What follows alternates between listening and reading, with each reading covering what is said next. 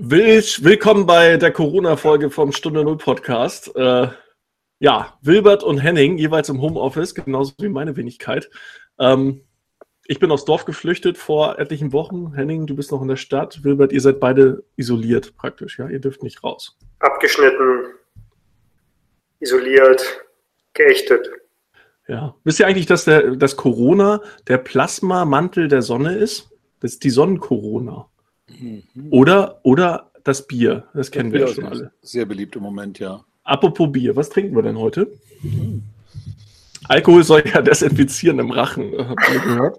Deswegen äh, habe ich heute mal so ähnlich wie Wein einfach mal ein schönes Porterbier äh, von äh, der Marke Störtebecker äh, vor mir stehen. Weil um die Uhrzeit trinke ich noch keinen Wein. so. Ja. Wie haben wir es denn? Ist mein, Bild, ist mein Bild an ihn an, irgendwie? Es ist äh, 15 Uhr, aber trink mal ruhig Wein. ist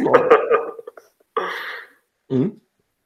Und äh, ja, Wilbert, man sieht dich und man hört dich auch. Aber siehst du es auch bewegt? Weil meins ist gestumpft hier. Äh, nee, du bist, äh, du bist bewegt. Und ich hoffe, die Aufnahme läuft auch bewegt. Ich sehe hier überhaupt nichts, aber ich kann es ja mal. ist doch egal, du kannst ja einfach reden. Solange du es hörst, ist die Welt okay. Ist egal, genau. Ich habe recht. Das kommt schon irgendwann. Du musst dir mal Internet kaufen. Einfach das größere Paket. Was ist das Internet? Ich habe gehört, das geht wieder vorbei. genau. So, jetzt mal hier äh, entsprechend dem Ernst der Lage, bevor, also erstmal A, Wein hatten wir, ne? Wir sind von Corona über Porterbier auf Wein gekommen. Ihr habt ein Weinchen in der Hand. Ja. Also, Wilber, willst du anfangen oder soll ich mal? Ich habe ein äh, Chateau Doré.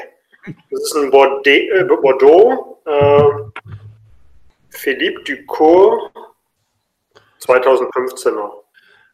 Also theoretisch ist ja Wilbert immer dran. Eigentlich musst du das Etikett in die Kamera halten und Wilbert muss es vorlesen. Aber Wilberts Monitor stockt ja, deswegen ist nee, wir, haben ja, wir haben ja gesagt, ich muss aber umschalten, wenn ich euch sehen will. Ich habe euch nicht im Splitscreen aus irgendeinem Grunde. Egal. Also, mein Wein heute auch ganz schnell noch besorgt bei unserem Lieblingsbesorger. Ein Biowein, ein Merlot äh, Terre Siciliana IGT aus Italien. Und der schmeckt gut, muss ich sagen. Ich werde euch auch hiermit zuprosten. Können wir das vielleicht auch nochmal machen, weil das gehört ja dazu. Anstoßen. Oha, Merlot aus Italien, der italienische Gedächtniswein, Mann, Mann. Apropos Corona, anstoßen, Italien ist. Anstoßen, ja, ach, ja, ja, ja. Ich kurz anstoßen. Warte. Ich habe tatsächlich hier meinen mein, mein Kaffee, also es ist auch okay. Der, Na gut. Der, der Wein kommt später. Okay. Banause. Prost. Gut. Genau. Äh, Corona. Henning. Wir melden uns zum ersten Mal. Du warst, auf, du, wurdest, du warst auf dem Kreuzfahrtschiff. Wurdest du nicht evakuiert? Oder wie war das? Hat März dich nach Hause geholt? Mars, meinst du? Ja. Nicht März, Mars. Ähm, Im März kamst du nach Hause mit dem Mars. genau. Bei einigen ist es andersrum. äh, aber nun gut. Ähm, ja, also ich war tatsächlich länger unterwegs und ähm, längere Reise gehabt und dann ging es von Hawaii nicht, nicht so direkt weiter, was an sich keine Tragödie ist, aber es musste allerdings umgekehrt auch, auch jetzt weitergehen und äh, San Francisco war geschlossen, ähm, also komplett, sodass wir nach Mexiko ausweichen mussten und von dort ging es dann tatsächlich äh, nach Köln mit einem Flieger und äh, ich war ganz überrascht, als wir ankamen. Also null Desinfektionsmittel, keine, keine Messung von, also keine Temperaturmessung, nichts.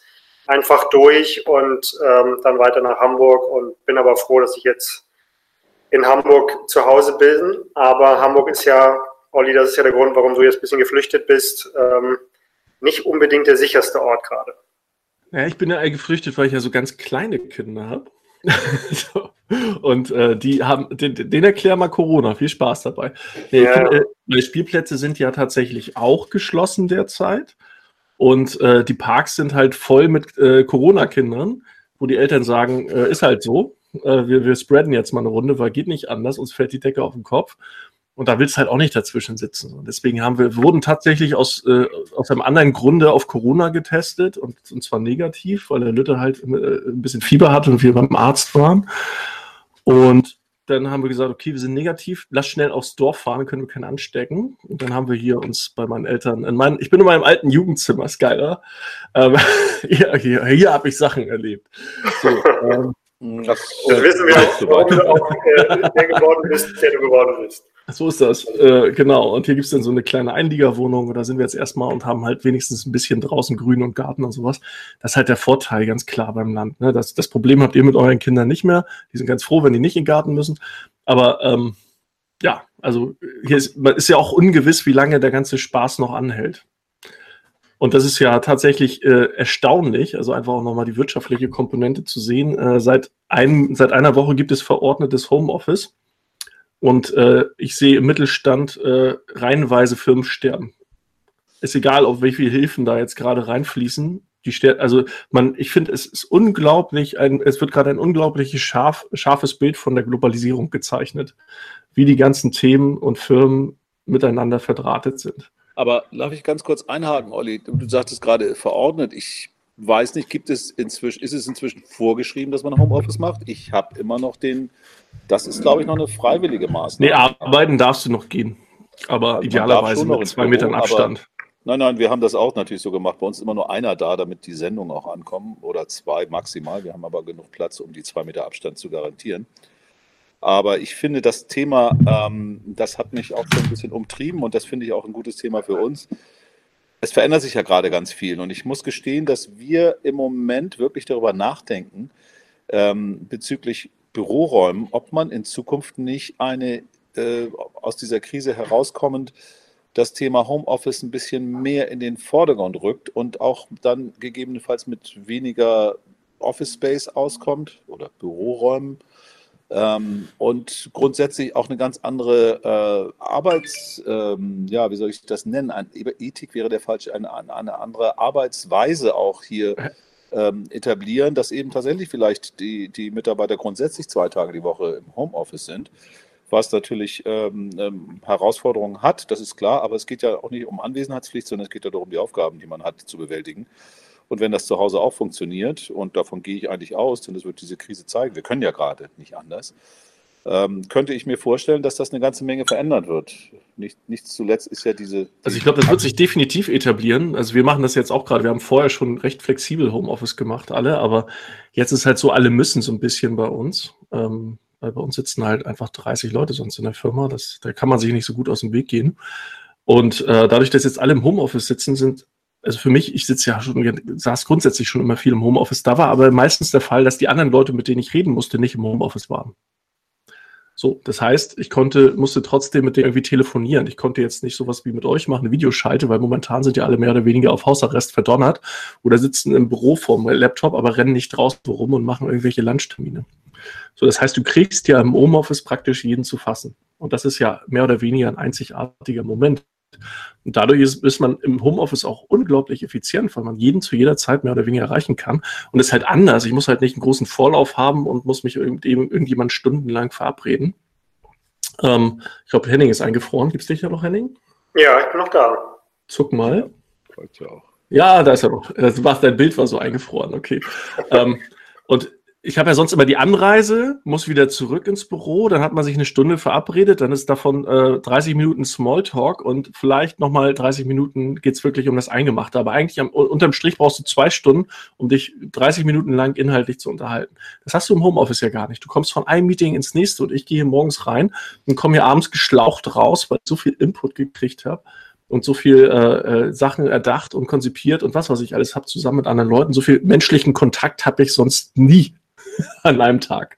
Und das ist die Ironie, das Paradox dabei. Das stimmt. Also ich glaube, es ist auf jeden Fall, äh, die, die, Leute haben es technisch gelernt. Es ist natürlich viel akzeptierter als, als früher. Und ich würde dir, Olli, komplett recht geben. Ähm, es ist total effizient. Ne? Also was, was du sagst, die Bruttozeit äh, im Verhältnis zur Nettozeit bei, bei typischen Konferenzen oder Treffen und so weiter ist, ist sowas von schlecht. Also es ist wirklich irgendwie eine Stunde Meeting braucht mindestens zwei Stunden irgendwie mit drum und hier und her.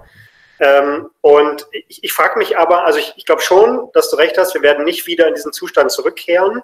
Ich glaube aber, die Tatsache, dass du jetzt die Leute antriffst, hat natürlich damit zu tun, dass sie auch zu Hause sind. Ich meine, ähm, ohne, ohne Corona ist halt die Frage, du machst Homeoffice, bleiben die zu Hause oder sitzen sie nicht doch irgendwie im Café oder, oder sonst wo? Also ich glaube, jetzt kommen auch ein paar Faktoren zusammen, die es auch begünstigt, dass es funktioniert. Ne? Jeder ist diszipliniert, einigermaßen jedenfalls, und ähm, ja, sitzt sowieso zu Hause.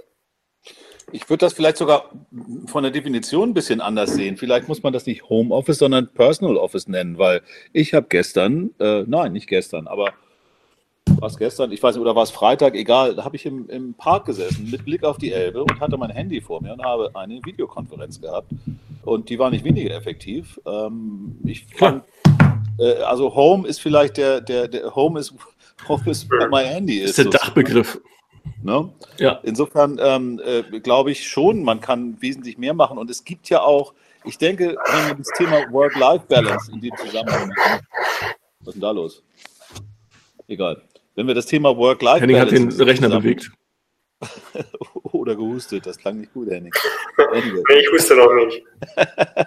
Äh, äh, Stichwort Work-Life-Balance, da sich dann vielleicht auch eine, eine etwas andere ähm, Möglichkeit ergibt, äh, Familie und äh, Job und, und Freizeit ganz anders miteinander zu ver, ver, verklinken, weil ich meine, als ich den Spaziergang gemacht habe, war ich natürlich jetzt auch nicht die ganze Zeit am Arbeiten, sondern ich bin ja auch spazieren gegangen. Aber in dem Moment, wo wir dann die Konferenz hatten, habe ich mich auf eine Parkbank gesetzt, in die Sonne, war wunderschön und habe diese Konferenz gehabt und es war wunderbar. Wir haben uns abgestimmt und äh, dann bin ich weiter spazieren gegangen. Also es gibt einen viel Freiheit, ne? Ich finde, es gibt ja. einen sehr viel Freiheit, diese Homeoffice-Situation. Hat natürlich auch ganz viel mit Internet zu Richtig. tun. Also ich glaube, was, was definitiv passieren wird, bei uns ist halt ganz so, dass wir können per se arbeiten, aber wir können nicht arbeiten, weil unsere Kunden gerade nicht arbeiten können. Das heißt, wir als Dienstleister hängen hinten dran. So, da ist nämlich das Problem, die sitzen da irgendwo, fabrizieren auf dem Land, sind der Hidden Champion, die schicken ihre Leute nach Hause ins Homeoffice, wo die natürlich kein Internet haben. Dann sagen die, okay, super, wir sind ein 1000-Leute-Betrieb, wir können auch alle ganz toll arbeiten, wenn wir denn auf Arbeit sind. Aber wenn ihr zu Hause seid, also A, sind die dann nicht darauf vorbereitet, dann müssen die noch irgendwie ganz schnell einen IT-Notdienst einrichten, der sozusagen äh, äh diesen sogenannten VPN-Client äh, einrichtet, damit du dann auch Daten, also auf die entsprechenden Datenbanken äh, und Server zugreifen kannst. Und dann gibt es da meistens nicht mal irgendwie Internet, also wirklich gar kein Internet. Äh, das absolute Funklöcher. Wie, also du kannst den Leuten, egal ob du, ob du sie grundsätzlich weiter beschäftigst, sie Urlaub haben oder nicht, die können einfach nicht arbeiten, sie sind arbeitsunfähig. Also, aber jetzt erklär mir doch mal ganz kurz, äh, gibt es jetzt tatsächlich noch so viele Bereiche, wo es kein Internet gibt? Ich glaube, ja, das, ja, ja, ja, ganz viele das, noch. Das ähm, wir merken es halt ganz stark. Doch, doch, wir merken es ganz stark, weil wir äh, gerade mit vielen Hidden Champions aus, aus, aus Mittelstand, also größere Mittelständler zu tun haben, die dann irgendwo auf dem Land produzieren, sei es in Baden-Württemberg oder irgendwo, ähm, also wirklich auf dem Land, nicht in der Stadt. Und die schicken dann ihre Leute nach Hause oder müssen teilweise ihre Leute nach Hause schicken. Die sind aber im Homeoffice nicht, also die, die sitzen da irgendwo wirklich so ein einsamer Bauernhof im, um, um Nowhere. Da hast du kein Internet, da ist nichts. So, das ist absolutes Funkloch, da kommst du auch an nichts ran. Das also, gibt es tatsächlich und zwar an einer großen Fläche. Ist das tatsächlich so? Ich bin jetzt überrascht, weil man hört natürlich immer von diesen Funklöchern, die es gibt, aber eigentlich geht man davon aus, dass heutzutage jeder über einen E-Mail-Account verfügt und den auch zu Hause irgendwie abrufen kann. Das reicht vielleicht von der Bandbreite nicht unbedingt für eine Videokonferenz, aber im Großen und Ganzen ähm, vielleicht sollte man es einschränken. Ja, es gibt wahrscheinlich äh, weiße Flecken, aber eher in der in der ähm, Kapazität sind die, sind die Flecken eher. Also ich glaube schon, dass alle zumindest zu Hause per E-Mail und auch mal in, in, also ins Macht dir mal den Spaß, macht euch mal den Spaß. Es gibt da äh, auf jeden Fall im Internet, wenn man da Google mal oder ähnliches bemüht äh, und man die fragt äh, nach Netzabdeckung und Karte und sowas, dann sieht man eine Karte mit relativ vielen weißen Flecken, also weiß im Sinne von nicht anwesend, Internet nicht da. Also, Dann liegt das auch noch ganz stark daran, äh, welchen Anbieter du am Ende des Tages hast, weil gerade wenn du auf dem Land bist, gehst du ganz oft noch über, über Funk rein, also nicht über, über irgendwie Glasfaser, die im Boden liegt, die auch meistens gar nicht vorhanden ist, sobald du irgendwie ins Hinterland und nicht in einer urbanen Region bist. Äh, also ich glaube, das wird eine Riesenbaustelle werden. Also bei der jetzt eh schon interessanten äh, Neuverschuldung wird das, glaube ich, ein, ein, spannendes Thema für 2021 werden. Eine 5G äh, Breitbandausbau Ausbau in jedem Winkel des Landes. Auf jeden Fall, wollte ich gerade sagen. Ich glaube, die, die Frage, brauchen wir 5G an der letzten Milchkanne, hat sich, glaube ich, beantwortet. Da gibt es auch keinen kein, kein Zurück mehr, sondern das, das wird kommen und es ist natürlich auch gut so. Ne? Ähm, ich finde aber, äh, ein anderer Punkt ist hier auch nochmal noch mal wichtig. Ähm, es gibt natürlich einige, die jubeln jetzt gerade, ne? so Facebook, andere und so weiter. die jetzt nochmal ganz andere Daten sammeln, und zwar massenhaft. Ne? Also für die ist das, also so weit will ich jetzt nicht gehen, dass es ein Geschenk für die ist, aber das ist natürlich, was die gerade auch an, an ähm, Daten sammeln über Beziehungen, über geschäftliche Verflechtungen und so weiter. Das ist natürlich echt gigantisch und das ist ja für die Welt im Grunde ein, ein Feldexperiment äh, unglaublichen Ausmaßes. Und ähm, was die zusätzlich gerade erfahren über uns, über unsere Wohnzimmer äh, und, und Beziehungen und Verhaltensweisen, ist enorm. Also ich finde das nochmal ein genau. Fingerzeig auch Richtung europäischer Politik. Wir brauchen eine gewisse technologische Souveränität. Ähm, und das ist jetzt quasi der, der Präzedenzfall, der das ähm, so deutlich macht, wie es kaum hätte anders deutlich werden können. Ich glaube, dass du, das ist, das ist ein ganz spannendes Thema, weil das ist natürlich, ähm, das hat ja zwei Seiten. Zum einen ähm, habe ich schon den Eindruck, dass der, dass die Leute jetzt merken, aha, Mist, wir brauchen ja doch sowas. Also viel stärker als vorher. Ich habe es in eigener Erfahrung. Wir haben hier äh, verstärkt Anfragen, ähm, weil äh, vielleicht ganz am Rande, wir haben auch eine Aktion gemacht, um die Einzelhändler zu unterstützen. Genau, die brauchen es ja auch im Moment. Äh, nein, aber auch gerade, das war jetzt ein bisschen spaßig gemeint. Also gerade, weil natürlich dort viele Kunden sind und um die Leute auch zu schützen, haben wir Durchsagen produziert für die für die Geschäfte und denen zur Verfügung gestellt, kostenlos natürlich im Moment. Ähm, und dann fiel natürlich auf, dass einige gesagt, ja, wie mache ich denn das jetzt? Dann habe ich denen irgendwelche Workarounds da geschrieben, irgendwelche Loops gebaut und tralala. Äh, während andere, die eben schon digital ausgerüstet sind, äh, äh, da brauchten wir nur auf den Knopf zu drücken und fünf Minuten später wurden entsprechende Durchsagen, dass die Leute Abstand halten, Einkaufswagen benutzen, der Laden voll ist und, und, und, dann auch gespielt. Also, und das hat in der Resonanz schon dafür gesorgt, dass sich jetzt viele melden, sagen, Mensch, wir brauchen das ja, trotz der angespannten Situation und auch bei uns ist es ja jetzt nicht so, dass wir hier 50 Leute sitzen haben, die sofort losstürmen und äh, irgendwas installieren können. Nichtsdestotrotz äh, merke ich, dass da, äh, dass das schon ein, eine große Chance ist, auch, dass da ein Schub kommt, dass wir diesen Ausbau, der notwendig ist, ob das jetzt der erstmal der grundsätzliche Ausbau ist, von dem Olli gerade sprach, die weißen Flecken zu beseitigen, aber auch dahin zu den Dingen, dass sie sich selbst auch überlegen, wie können wir ähm, digital einfach auch äh, in solchen Situationen schneller, besser und, und, äh, und ja, flexibler reagieren. Das Schöne ist ja, und das ist, ähm, also so schlimm die Pandemie natürlich ist, ne, gar, keine, gar keine Frage in jeder Hinsicht, aber es ist ähm, natürlich wichtig, dass uns das alle zeitgleich trifft. Ne? Es ist eine kollektive, es ist eine kollektive Erfahrung.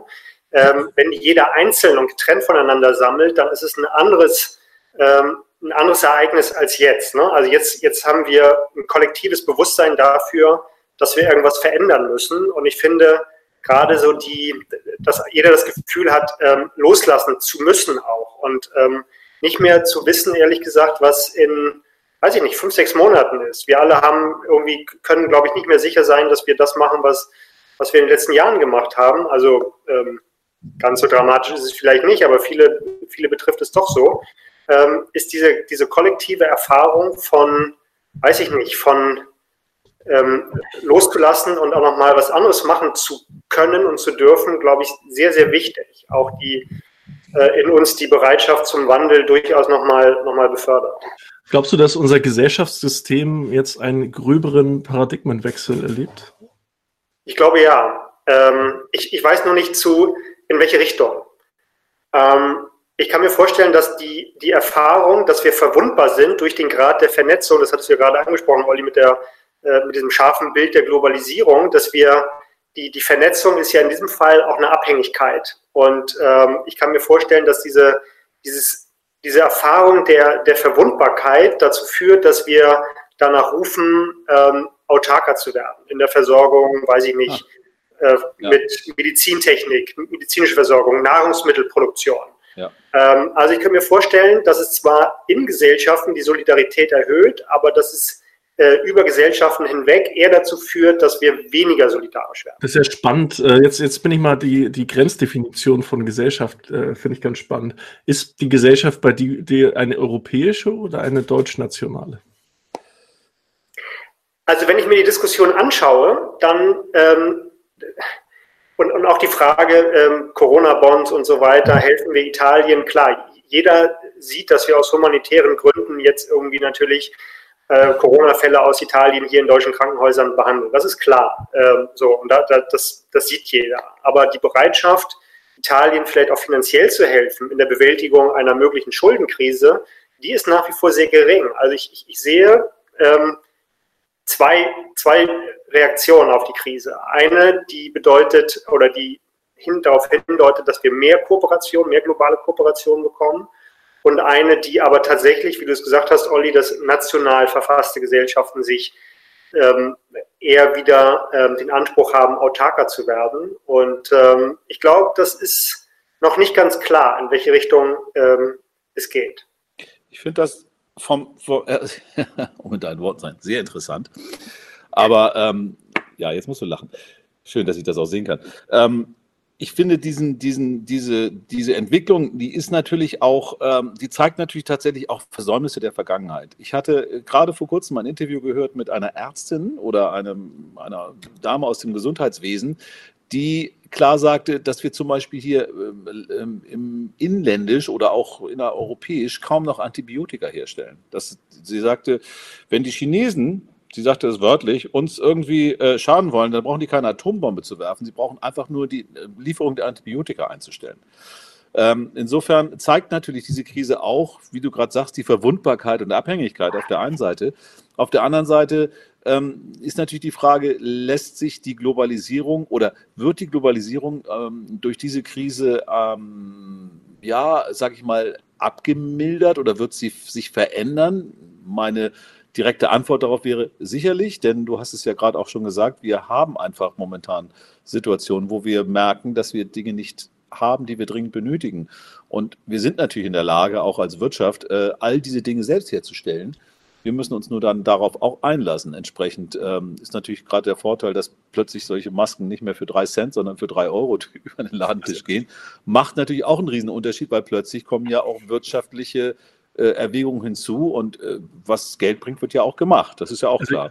Sie sehen ja vielleicht eher den, einfach vielleicht mal den etwas positiveren Aspekt äh, oder die, die Chance neben den ganzen Risiken, die da.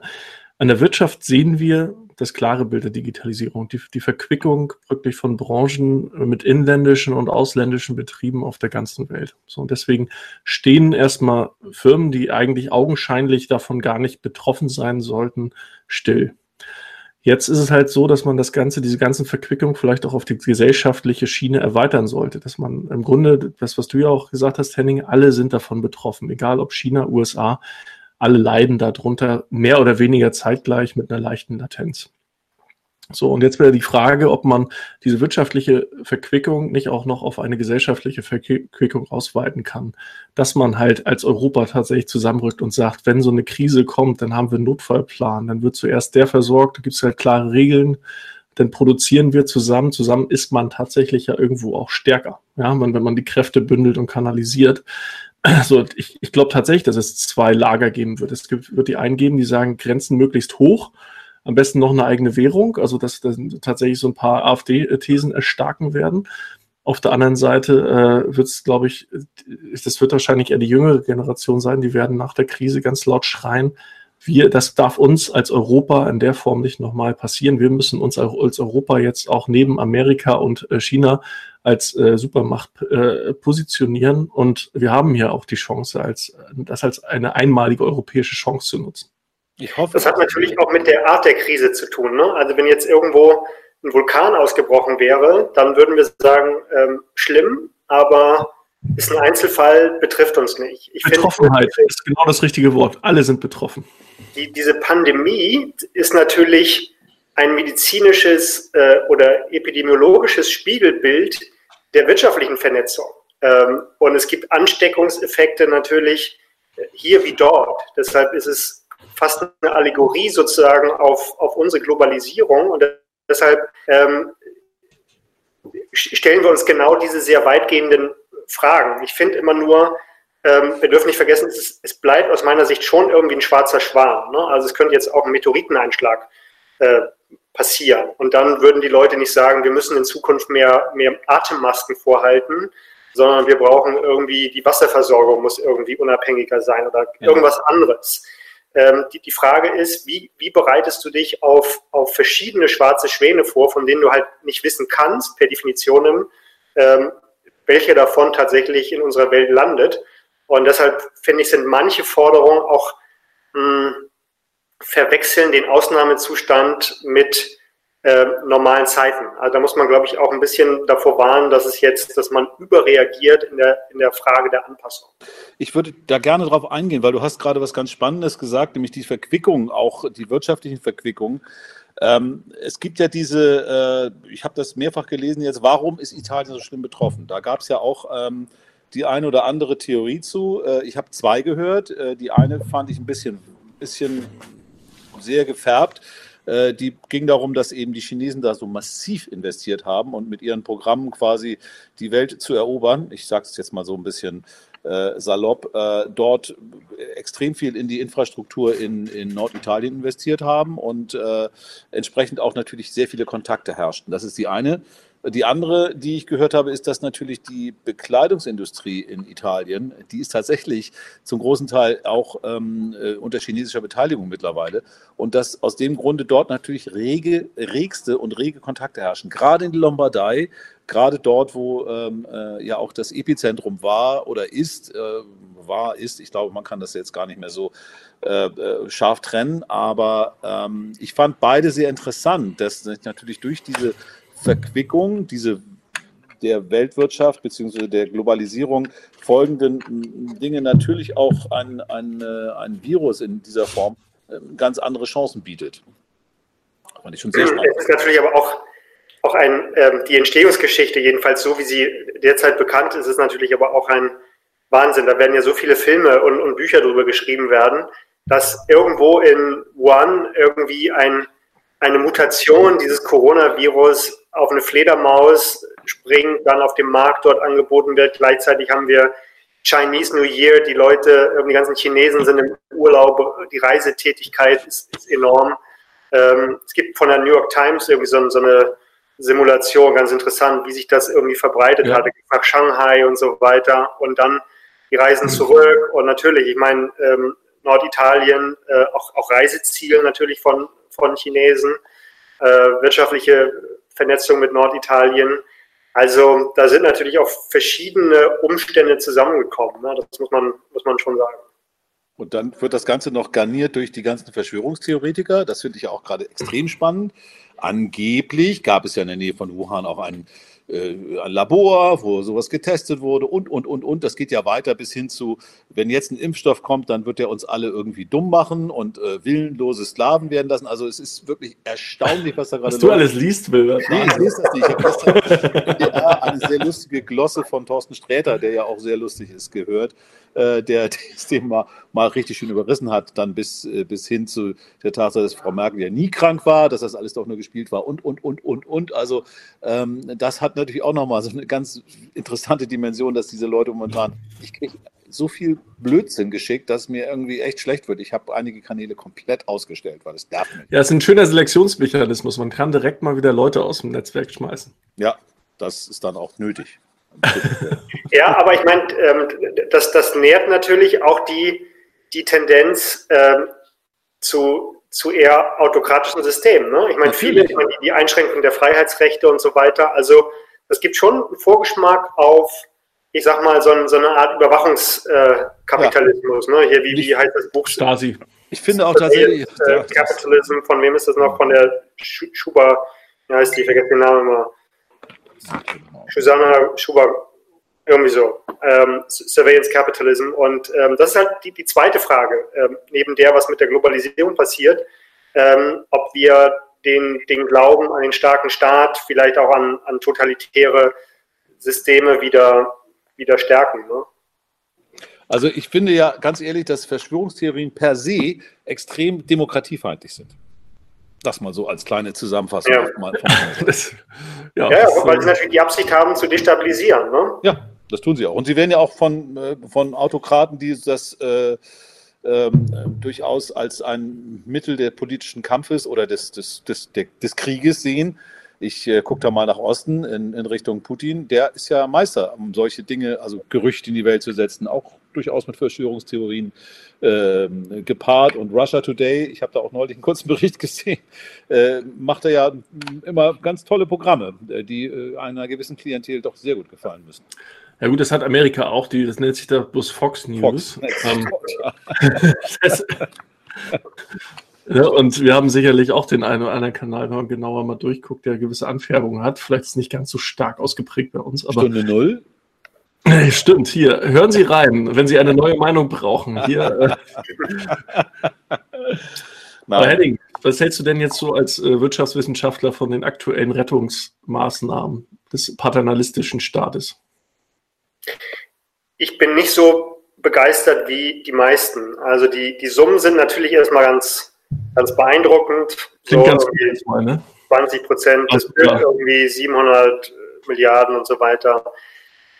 Hm, wir dürfen nicht vergessen, in den allermeisten Fällen sind es Kredite, ähm, die auch noch nicht nur von der KfW kommen, sondern von normalen Hausbanken und die tragen immerhin noch 10 Prozent äh, des Risikos und ich weiß von einigen, die sind zögerlich, Kredite zu vergeben.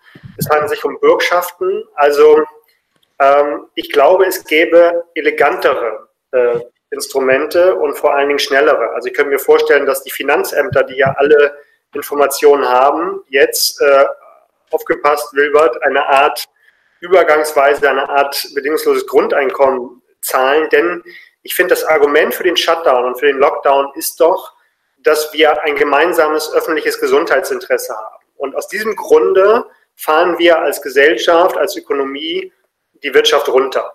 Ähm, und das ist eine Ausnahmesituation und ich finde, dann muss man die Lasten auch teilen und auch die Kapitaleinkommensbezieher, also diejenigen, die die äh, Wohnung vermieten und so weiter, die Zinsen bekommen, die müssen halt auch daran beteiligt werden. Im Grunde müsste man für zwei, das klingt jetzt sehr radikal, aber wir haben ja ein Format, wo das auch mal erlaubt ist, ähm, wo wir ähm, all diese Beziehungen aussetzen für zwei, drei Monate und, und jedem, weiß ich nicht, ähm, die Konsummöglichkeiten sind ja auch eingeschränkt, vielleicht einfach mal äh, pro Monat irgendwie 500 Euro. Ähm, da sind keine Steuern drauf, da sind keine Sozialversicherungsabgaben drin, da sind keine Mieten drin, einfach mal ähm, 500 äh, Euro pauschal zahlen. Und wer doch ein Einkommen bezieht, ähm, das kann man ja mit der Jahreseinkommensteuer ähm, am Jahresende oder nächstes Jahr wieder verrechnen, dann zahlt man das zurück. Also das ist aus meiner Sicht zwar radikaler, aber am Ende wirksamer, weil es darum geht, für zwei, drei Monate wirklich die Strukturen zu erhalten ja. und eben nicht massenweise Insolvenzen zu.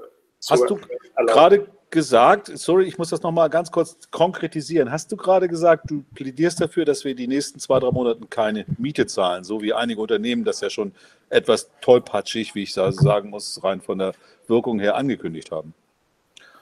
Ja, aber die, die, diejenigen, die Mieten bekommen, die kriegen natürlich auch das Grundeinkommen. Ne? Also ähm, im Moment tun wir so, als ob die Kapitaleinkommensbezieher ähm, denen müssen wir sozusagen nach wie vor das Gleiche geben wie, wie vorher. Die sind aber natürlich auch mit drin, ehrlich gesagt. Also wir als Gesellschaft müssen diesen, diesen Lockdown ja. halt gemeinsam finanzieren. Und das bedeutet, ähm, so wie der Virus uns alle gleich macht, äh, müssten wir halt auch wirtschaftlich in dieser Ausnahmesituation alle gleich sein.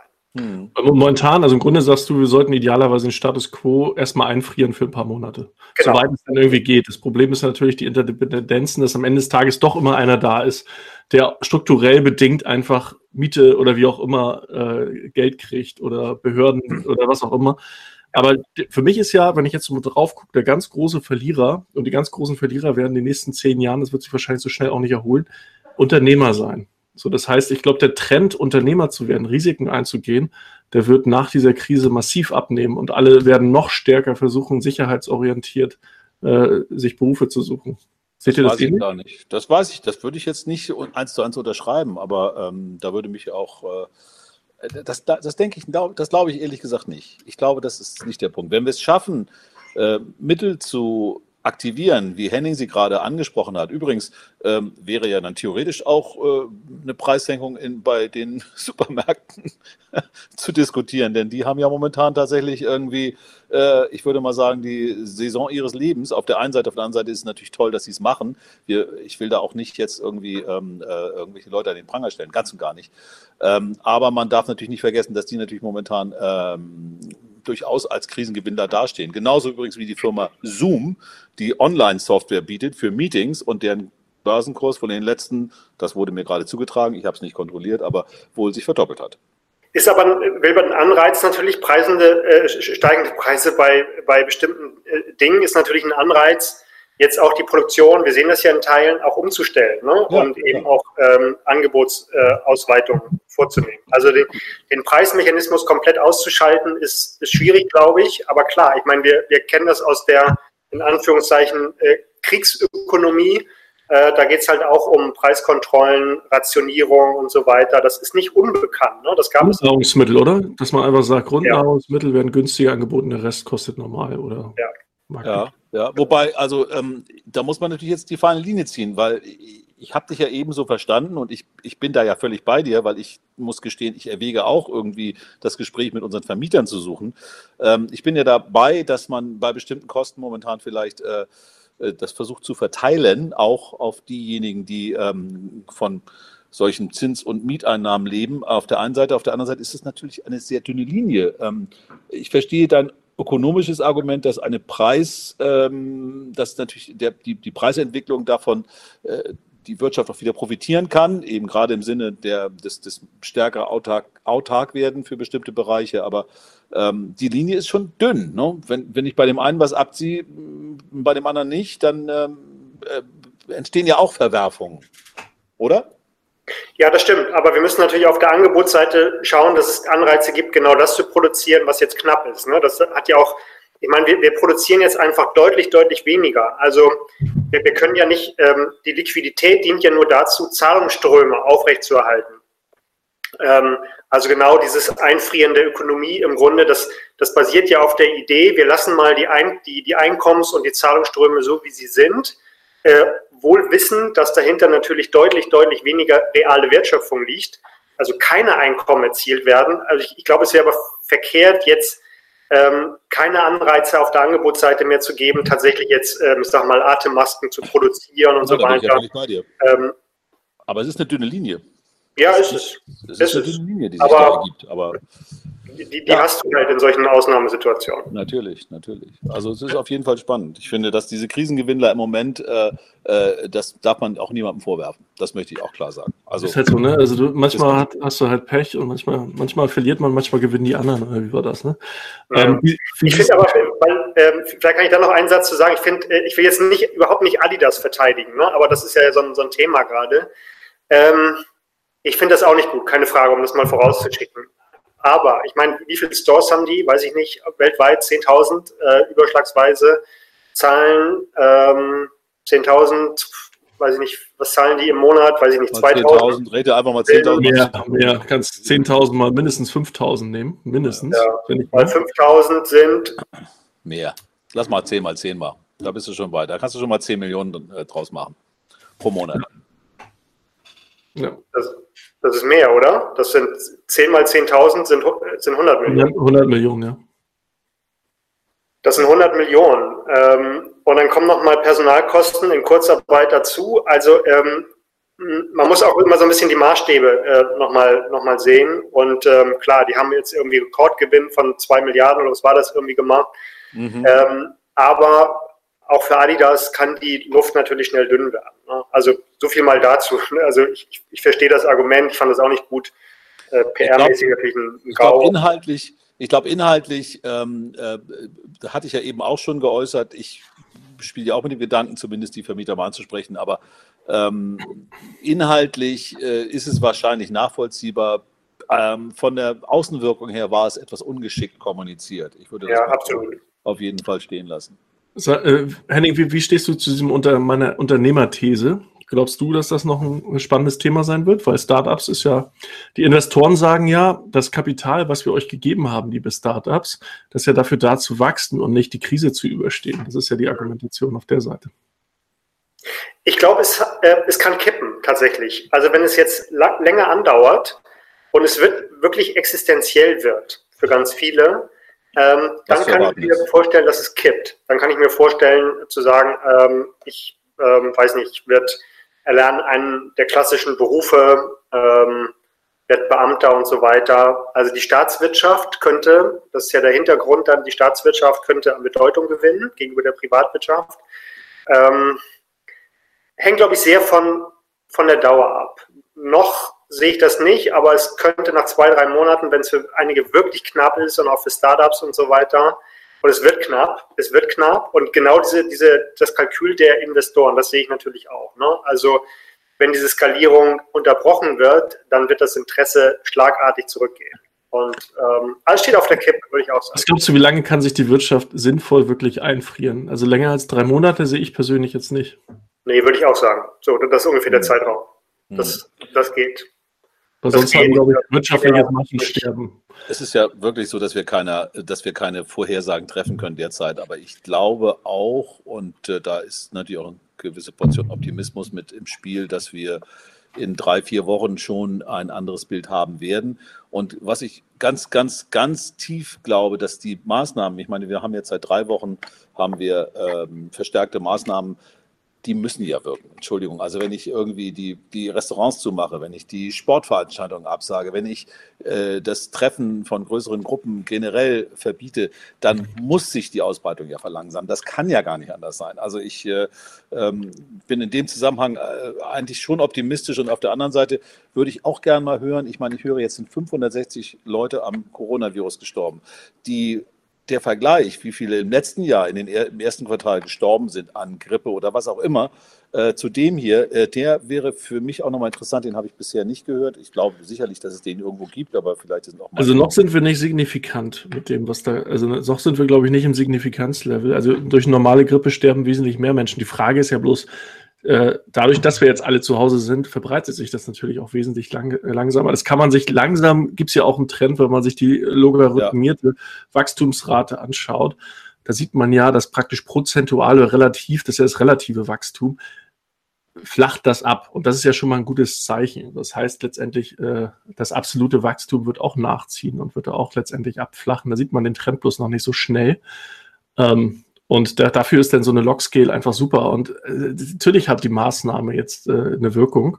Und es ist ja tatsächlich relativ spannend, dass bei uns, äh, also bei unserem doch weltweit recht guten äh, Gesundheitssystem, doch wirklich relativ wenig Leute verhältnismäßig über die Klinge springen, wenn man sich halt andere anschaut. Und das war halt auch noch die Frage. Also gerade wenn man ein Weltbürger oder ein Europäer sein möchte, dann muss man einfach mal gucken, dass man es ein bisschen gleichzieht. Es kann ja nicht sein, dass das Krankensystem dass, dass da einfach nur drei, vier Intensivbetten irgendwo in einem westlichen Industrieland äh, bereitstehen und in Deutschland knapp 30. So, das macht ja schon mal einen Riesenunterschied im, im Gesundheitssystem. Und der ist ja eigentlich nicht tragbar, als wenn man sich als ein gemeinsames Europa sehen möchte. Ja, sehe ich genauso. Und ähm, womöglich kann man tatsächlich, wie du das vor, ja, vorgeschlagen hast, ähm, für Europa, klar, also viele Katastrophen haben natürlich äh, lokale, regionale Aus, äh, Dimension, Ausdehnung, aber ähm, dass wir ein europäisches Katastrophenszenario mal durchgehen, ist, glaube ich, äh, dringend, dringend notwendig. Ne? Das, ähm, das sehe ich auch so. Dass man einfach auch europäische Standards für verschiedene Themen setzt. Jetzt sind wir wieder in der Regulation, jetzt sind wir wieder bei, äh, bei Staat. Aber am Ende des Tages geht es ja auch nur so. Also, dass man einfach, das hat man jetzt auch ganz stark gemerkt, äh, als das Europaparlament da zusammensaß, digital.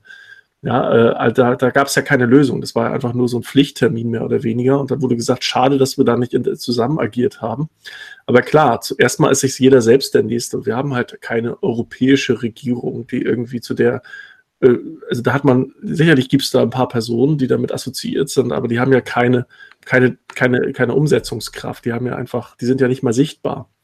So, und solange das nicht der Fall ist, wird es auf europäischer Ebene auch keine sinnvolle und glaubwürdige Regulierung geben. Aber das ist ja auch genau die Frage, die, die jetzt im Raum steht. Äh, stärkt es Europa oder schwächt es Europa? Ich glaube im Moment, äh, auch diese Frage ist überhaupt nicht zu beantworten im Moment. Ich, natürlich sind wir alle auch äh, in unserer immer wieder optimistischen Einstellung ähm, der Hoffnung, voll der Hoffnung, dass sich hier was tut. Aber wenn ich mir dann so Nachrichten aus Ungarn, das ist ja nun gerade ganz aktuell, ich meine, das, das, das geht mir, also das, das kann ich überhaupt nicht verstehen. Wie, ich weiß nicht, ob das Parlament überhaupt eine Chance hatte, dem zu widersprechen, weil die haben ja da so eine wahnsinnige Mehrheit. Äh, aber äh, jemandem jetzt per, De per Dekret zu erlauben, unbegrenzt, unbegrenzt zu regieren, ist, äh, ist ganz klare Diktatur, ist ganz klare Autokratie. Das äh, kann Europa sich überhaupt nicht erlauben. Das heißt, ähm, hier sehe ich natürlich schon mal ein Land, was demnächst eigentlich nicht mehr in der, IG, in der, in der EU sein kann. Sorry, das ist nicht mehr möglich. Mit diesen Bestimmungen müssten sie eigentlich morgen ausgeschlossen werden. du kannst auch nicht mehr, du kannst halt nicht so sanktionieren, indem du du du du sagst. Also irgendwie muss es da halt auch die Möglichkeit geben, entsprechend zu sanktionieren und zu sagen, nee, jetzt, jetzt ist aber gut, jetzt die Grenze überschritten, jetzt äh, gehen wir mal einen Schritt wieder zurück. Ja, versuchen sie ja. Hm. Das versuchen ähm. Mit aber, Appell. Ja, gucken wir mal, was daraus wird. Wie siehst äh, Henning, wie siehst du das mit Arbeitslosigkeit? In den USA wurde innerhalb von über äh, von einer Woche haben sich über drei Millionen Leute wurden in die Arbeitslosigkeit verabschiedet. Da gibt es natürlich was anderes, aber wir in Deutschland haben wir relativ, sagen wir, striktes Kündigungsschutzgesetz. Also gerade Arbeitgeber schlackern da manchmal so ein bisschen mit den Ohren. Man wird halt nicht mal eben kurz Leute los. Das ist halt relativ schwierig, das gesetzlich geregelt. Das ist in Skandinavien auch relativ locker. Das wird da individuell vertraglich verhandelt. In den USA ist es total locker. da kann ich als Arbeitgeber relativ schnell Leute auf die Straße setzen. Gerade im Entertainment- und Restaurantbetrieb es ist ja, also gerade, es, es verlieren ja gerade wieder die, also die Schere geht ja weiter auseinander. Gerade die, die Leute, die weniger haben, verlieren doch gerade wieder massiv, oder? Ja, ja, das ist die Befürchtung. Gerade in den USA, finde ich, ist interessant dieser, dieser doppelte Effekt. Ne? Also die, das Gesundheitssystem ähm, hat im Grunde ganz, ganz geringe Kapazitäten nur für, und, und dann auch für diejenigen, die sozusagen entweder aus der privaten Tasche das finanzieren können oder halt privat krankenversichert sind alle anderen nicht. Und jetzt kommt das Paradoxe oder dieser doppelte Effekt. Ähm, das für, wenn die Leute ähm, krank werden, ähm, wissen sie, dass sie arbeitslos werden. Und in den USA ist der, der häufigste Grund für Pri Privatinsolvenzen ist Krankheit. Das heißt, es passiert Folgendes. Die Leute sind, obwohl sie sich anstecken oder sogar krank sind, gehen sie zur Arbeit ähm, was dazu führt, dass die Ansteckungswelle natürlich äh, sich beschleunigt und die, die, geringen, die zu geringen Kapazitäten in der, in der Intensivversorgung ähm, nochmal aus diesem Grunde äh, viel zu gering sind. Äh, und und die, aus dieser Spirale kommen die USA, glaube ich, nicht raus, sodass ich vermute, dass die USA sogar ähm, sowohl was die Pandemie angeht, als auch die wirtschaftlichen Folgen am stärksten getroffen sein wird. Die USA selber, die haben ja tatsächlich, die haben ja ein ganz anderes System, klar. Also du musst ja sofort zahlen, es wird ja sofort teuer, wenn du zum Arzt gehst. Obamacare wurde ja auch, sagen wir, minimiert äh, von Trump, das hat jetzt auch nicht unbedingt geholfen. Aber wenn man statistisch anguckt, äh, in, in Intensivbetten pro 100.000 Einwohner liegt USA zumindest gleich auf mit Deutschland, wenn nicht sogar leicht drüber. Aber natürlich ist es so, dass eine intensivstationäre Behandlung äh, extrem teuer ist. Also tatsächlich jemanden in die Privatinsolvenz treiben kann. Ja, ja. Und, und ja, also ich, ich meine, was USA betrifft, da ist ja auch, das habe ich äh, jetzt vor kurzem gehört, ähm, gab es ja, die CDC hatte, oder zumindest gab es dort wohl eine, eine, eine Abteilung oder untergeordnete Behörde, die genau das unter Obama mal ähm, durchgespielt hat, die also eine, ein, so ein Pandemie-Interventionsteam dort hatten was vor, ich glaube, vor zwei Jahren von äh, dem jetzigen Präsidenten ähm, dann mal ganz schlichtweg einfach äh, abgesägt worden ist. Ich habe das äh, von meinem Kollegen gehört, das ist auch keine Information, die ich jetzt als, äh, ja, wie soll ich nennen, äh, dreifach bestätigt äh, hier rausgebe. Aber äh, es passt eigentlich ins Bild. Es passt sehr stark ins Bild, dass solche Sachen, die man ja nicht unbedingt braucht, gerade, weil es ist ja nicht da, dass die abgesägt werden. Und da hat sich Amerika wahrscheinlich auch ein Eigentor geschossen, wenn das stimmt. Gucken wir mal. Aber ist immer interessant, wie sich das auf die Wahl auswirkt. Ne? Also, Mensch, steigen ja die Zustimmungswerte für, für Donald Trump. Ähm, wenn es ganz schlimm wird, könnte ich mir vorstellen, ähm, also je nachdem, ob die Wahl stattfindet im November, weiß man ja auch nicht, unter diesen, unter diesen Umständen, ähm, könnten Ideen von Bernie Sanders und so weiter, die für die USA relativ revolutionären Charakter haben, ähm, könnten mehrheitsfähig werden, wenn es ganz schlimm wird. Äh, es kann aber auch das Gegenteil passieren. Also auch hier ja. gilt, wir, wir wissen es nicht. Eben. Aber glaubt ihr, dass die USA jetzt durch so ein Thema, wenn sie das Thema nicht relativ schnell in den Griff kriegen und da wirklich äh, da mal wieder Nummer eins werden weltweit, äh, bei dem Thema. Gerade Nummer eins in den. Ja, ja, deswegen. Also, aber jetzt noch nicht, noch nicht relativ, aber absolut. Äh, das stimmt. Ähm, America first. Genau.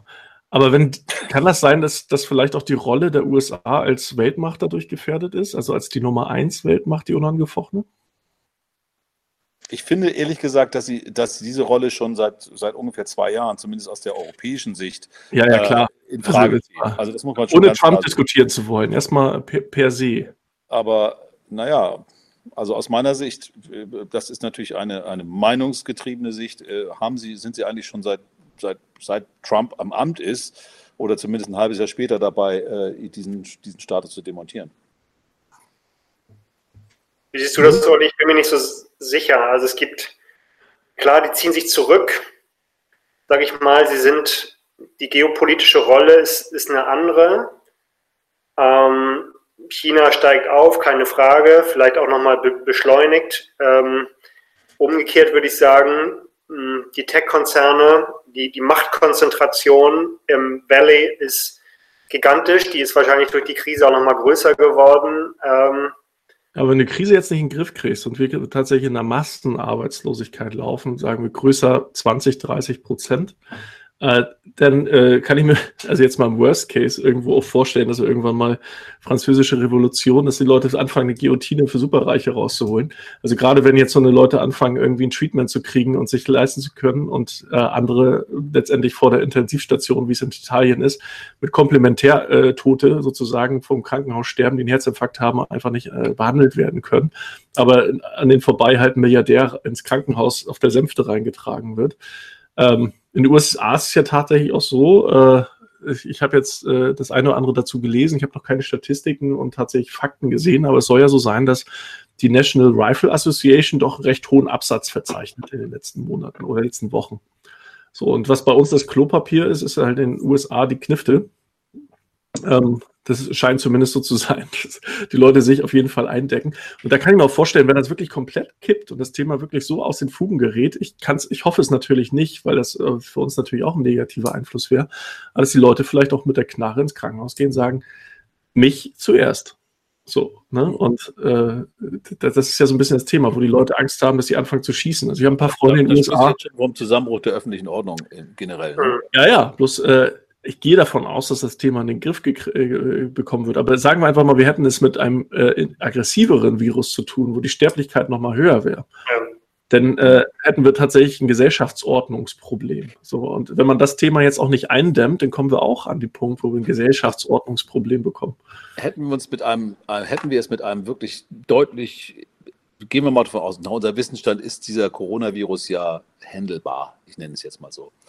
Hätten wir es mit einem deutlich tödlicheren Virus zu tun, äh, würde die öffentliche Ordnung relativ schnell zusammenbrechen, nach meiner Meinung nach. Am Ende des Tages sind wir als Menschen dann auch uns selbst am nächsten. Das darf man nicht vergessen. Also wenn ich was brauche oder was will, wenn ich Hunger habe, dann haue ich auch den Nachbarn. Also das heißt ja, das ist ja das Gesellenstück denn äh, am Ende des Tages. Wenn wir das jetzt als Menschheit irgendwo dafür, äh, also mit so einem relativ leichten Virus, was die Sterblichkeit, sagen wir einfach die demografischen Wandel äh, etwas in die Hände spielt. Ähm, wenn wir damit irgendwie dann doch irgendwie klarkommen und da irgendwie Mittel und Wege finden, äh, dass wir da in Zukunft vielleicht auch mit aggressiveren Themen umgehen können, was dann vielleicht alle 50 oder 100 Jahre mal auf uns zukommt. Aber das wichtig wäre ja daraus jetzt ganz schnell zu lernen und äh, die richtigen Schlüsse zu ziehen und sich nicht zu entfremden national, sondern tatsächlich, da sehe ich dann tatsächlich den Punkt, da, da gilt Zusammenarbeit, ja, dass man nicht sagt, oh, ich kaufe euch jetzt mal hier äh, eure, eure Arznei ab, äh, damit ich das bei mir im Land anwenden kann, sondern nee, lass uns mal unsere Top-Forscher in einen Topf schmeißen und alles Wissen teilen, damit das möglichst schnell nach vorne geht. Ich finde das ähm, ein spannendes Gedankenexperiment, äh, ab welcher Wahrscheinlichkeit ähm, das kippen würde. Ähm, und ich kann mir vorstellen, ich meine, ehrlich gesagt sind, wo liegen wir jetzt ähm, über alle Länder bei, bei zwei, drei Prozent irgendwie, ähm, ist ja nicht so gering. Wir wissen natürlich nichts über die Dunkelziffer, nicht? Also wie hoch ja, beide Richtungen. Ja, beide Richtungen. Wir, wir, kennen ja nur die gemeldeten Fälle, deshalb ist das, glaube ich, auch von der Grundgesamtheit und dem, was gemeldet ist, gibt es dann eine Unsicherheit, aber dennoch, also bei, bei fünf oder bei zehn Prozent wird es wahrscheinlich, wird's wahrscheinlich tatsächlich kippen und dann ähm, ist die interessante Frage, was passiert mit der öffentlichen Ordnung? Ähm, wie wird die wiederhergestellt? Ähm, man kann sich vorstellen, dass irgendwann das Militär auf der Straße steht und nicht mehr die Polizei. Ähm, und äh, also von, von Militärdiktaturen bis hin zu Corona-Sozialismus ist, glaube ich, im Moment echt, echt alles dran. Der Corona-Sozialismus ist geil. aber, aber, so Themen wie, wie Flüchtlinge sind so komplett in den Hintergrund gerückt, finde ich. Auch so ein Thema wie Klima ist komplett in den Hintergrund gerückt, obwohl eigentlich die Effekte ja relativ positive sein sollten für das Klima. Ne? Na, da gab es ja auch ein sehr schönes Posting von einem, äh, von einem Einzelhändler aus dem Süden, der irgendwie schrieb auf Facebook, Kinder, äh, also sich richtete an die Friday for Future Bewegung sagte, jetzt ist mal Zeit, zu, jetzt könnt ihr mal zeigen, ähm, dass ihr es ernst meint und könnt irgendwann mal zum Beispiel helfen, äh, die Ernte einzubringen, äh, weil es momentan wirklich ein wesentlicheres Thema ist und äh, hat sich da, wie ich fand, ganz, äh, ganz launisch, aber auch durchaus äh, mit dem einen oder anderen ähm, äh, nachdenkenswerten Punkt geäußert, dass da eben jetzt, jetzt wäre es vielleicht mal Zeit, das zu zeigen und nicht Partys zu feiern. Das war noch in der Zeit, wo, wo es eben äh, darum ging, dass vor allen Dingen die jungen Leute irgendwie sich, naja, scheiß auf Kontaktverbot, wir treffen uns draußen und feiern Partys. Partys. Ne? Das waren die Corona-Partys, genau. Ich dachte, du meinst jetzt die Friday for Future Leute, das wäre auch. Äh naja, wie auch immer. Also es ist natürlich, äh, da wird natürlich auch wieder natürlich alles über einen Kamm geschert, das ist auch klar. Ähm, ich will auch nicht jetzt den, den Kids vorwerfen, dass sie alle irgendwie verantwortungslos sind. Äh, in dem Zusammenhang übrigens, Olli, weil du das vorhin ansprachst, ähm, die Älteren und den so demografischen Situation, der wir hier ausgesetzt sind, dass eben vor allen Dingen ältere Leute äh, ähm, stärker äh, im Risiko sind. Ich war ja äh, auf der letzten, tatsächlich der letzten 12 Minutes Me-Veranstaltung bei euch im Büro. Da hast du schon, äh, da hast du schon die Flucht ergriffen gehabt und warst schon im, ähm, im äh, Homeoffice in, in, ähm, in deinem Dorf. Äh, und dort traf ich jemanden, der, den sprach ich an, der sagte, wieso, das ist doch ganz normal, ein Sozialdarwinismus. Den habe ich mir gemerkt. Nach dem Motto, ja, wieso? Das ist jetzt so, das ist jetzt eine natürliche Selektion, die stattfindet. Auch ja, äh, die Alten und Schwachen. Ne? Also ich meine, das kann man so machen, ähm, aber ist dann halt scheiße. Also wir sind ja, also funktionieren ja als Gesellschaft. Also wenn, es, ne, wenn du danach gehst, wir hatten ja auch schon mal in einem früheren Talk mal drüber gesprochen, dass man vielleicht nach Intellekt oder IQ oder auch was auch immer man ermessen kann, äh, letztendlich das Wahlgewicht bestimmt. Also wie ja. viel, ob man wählen darf und wenn, wenn ja, wie viel deine Stimme zählt. Ähm, das, also wenn wir sagen, wir sind alle gleich, dann sind wir halt auch alle gleich. So. Mhm. Und dann müssen wir halt auch alle aufeinander aufpassen. Und Aber wenn ein 90-Jähriger genauso wertvoll ist für die Gesellschaft oder zumindest den gleichen Status hat wie ein Einjähriger, dann, äh, dann, dann, dann ist das halt schwierig. So, und das ist so. Aber auch hier, ich meine, wir haben hier eine interessante Analogie zu diesem, ähm, das ist ja so ein, so ein digitales Beispiel über ähm, diesen Unfall ne, mit, dem, mit dem autonomen Fahrzeug ja. und so weiter. Ich meine, hier hast du auch eine sehr konkrete Fragestellung. Also wie, wie vergleichen wir äh, den Leben, also nicht den Wert von Leben, das ist, finde ich, schon eine unzulässige Frage.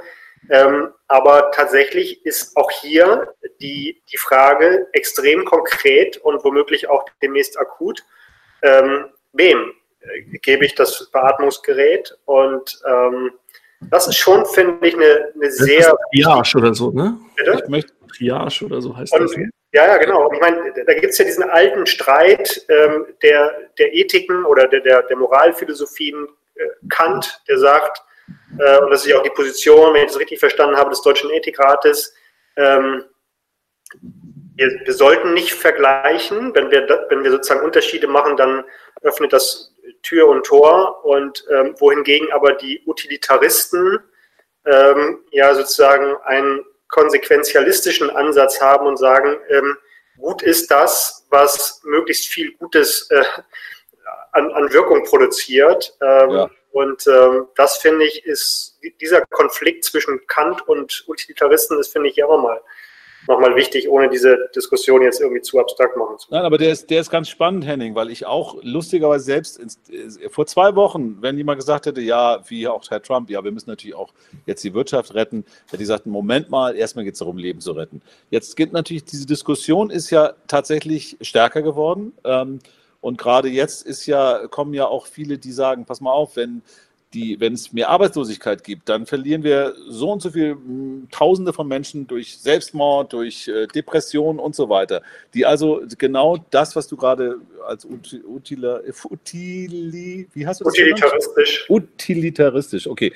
Utilize, okay. Ja, ähm, Nutzen, genannt genau. hast, sorry, ähm, ja. Anyway, ähm, die, diese Diskussion ist insofern natürlich spannend, weil sie ja am Ende des Tages natürlich auf eine Statistik einzahlt, sagt, okay, ähm, schützen wir jetzt äh, uns, äh, hauen wir die Wirtschaft so lange runter, bis alle wieder gesund sind, ist das jetzt ja illusorisch ist, aber äh, bis wir dort äh, äh, sicher sind, oder müssen wir abwägen zwischen den äh, Folgen, die dieser wirtschaftliche Lockdown für viele Einzelne hat, auch gesundheitlich, auch in der Mortalitätsrate sich nachher widerspiegelt. Ähm, und ich finde die Diskussion ähm, inzwischen habe ich gesagt, naja, ich höre mir das auf jeden Fall mal an. Ich war auch natürlich relativ straight, wie ich sagte, eher auf der, wir müssen unsere alle Leute schützen. Dieser Meinung bin ich nach wie vor.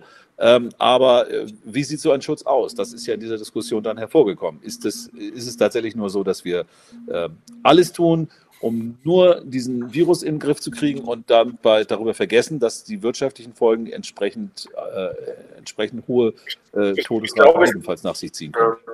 ich, ich glaube, es gibt einen Zielkonflikt. Ich meine, ähm, wir gehen in normalen Zeiten morgens auf die Straße. Ne? Ähm, wenn das Ziel wäre, möglichst lang zu leben, dann dürfen wir das schon nicht tun. Also das ist immer, wir treffen immer eine Abwägung. Das ist jetzt ein sehr simples, vielleicht zu simples Beispiel. Aber ich würde aber so weit gehen zu sagen, kurzfristig besteht kein Zielkonflikt zwischen öffentlicher Gesundheit und den wirtschaftlichen Folgen. Ähm, es gibt ein Beispiel von der spanischen Grippe, das hat man jetzt ähm, untersucht, ähm, eine unkontrollierte und in der Folge dadurch auch äh, unkontrollierbare Pandemie hat enorme Kosten. Also man stelle, ja. das gilt auch heute, glaube ich. Also wenn wir es zugelassen hätten, dass äh, innerhalb von zwei Wochen sich vielleicht 10, 20 Millionen angesteckt hätten, von denen, weiß ich nicht, ähm, 2000, 3000, vielleicht mehr, ähm, gestorben wären und die anderen eben vielleicht auch lange, lange nicht hätten zur Arbeit gehen können, wären ja auch wirtschaftliche Kosten gewesen.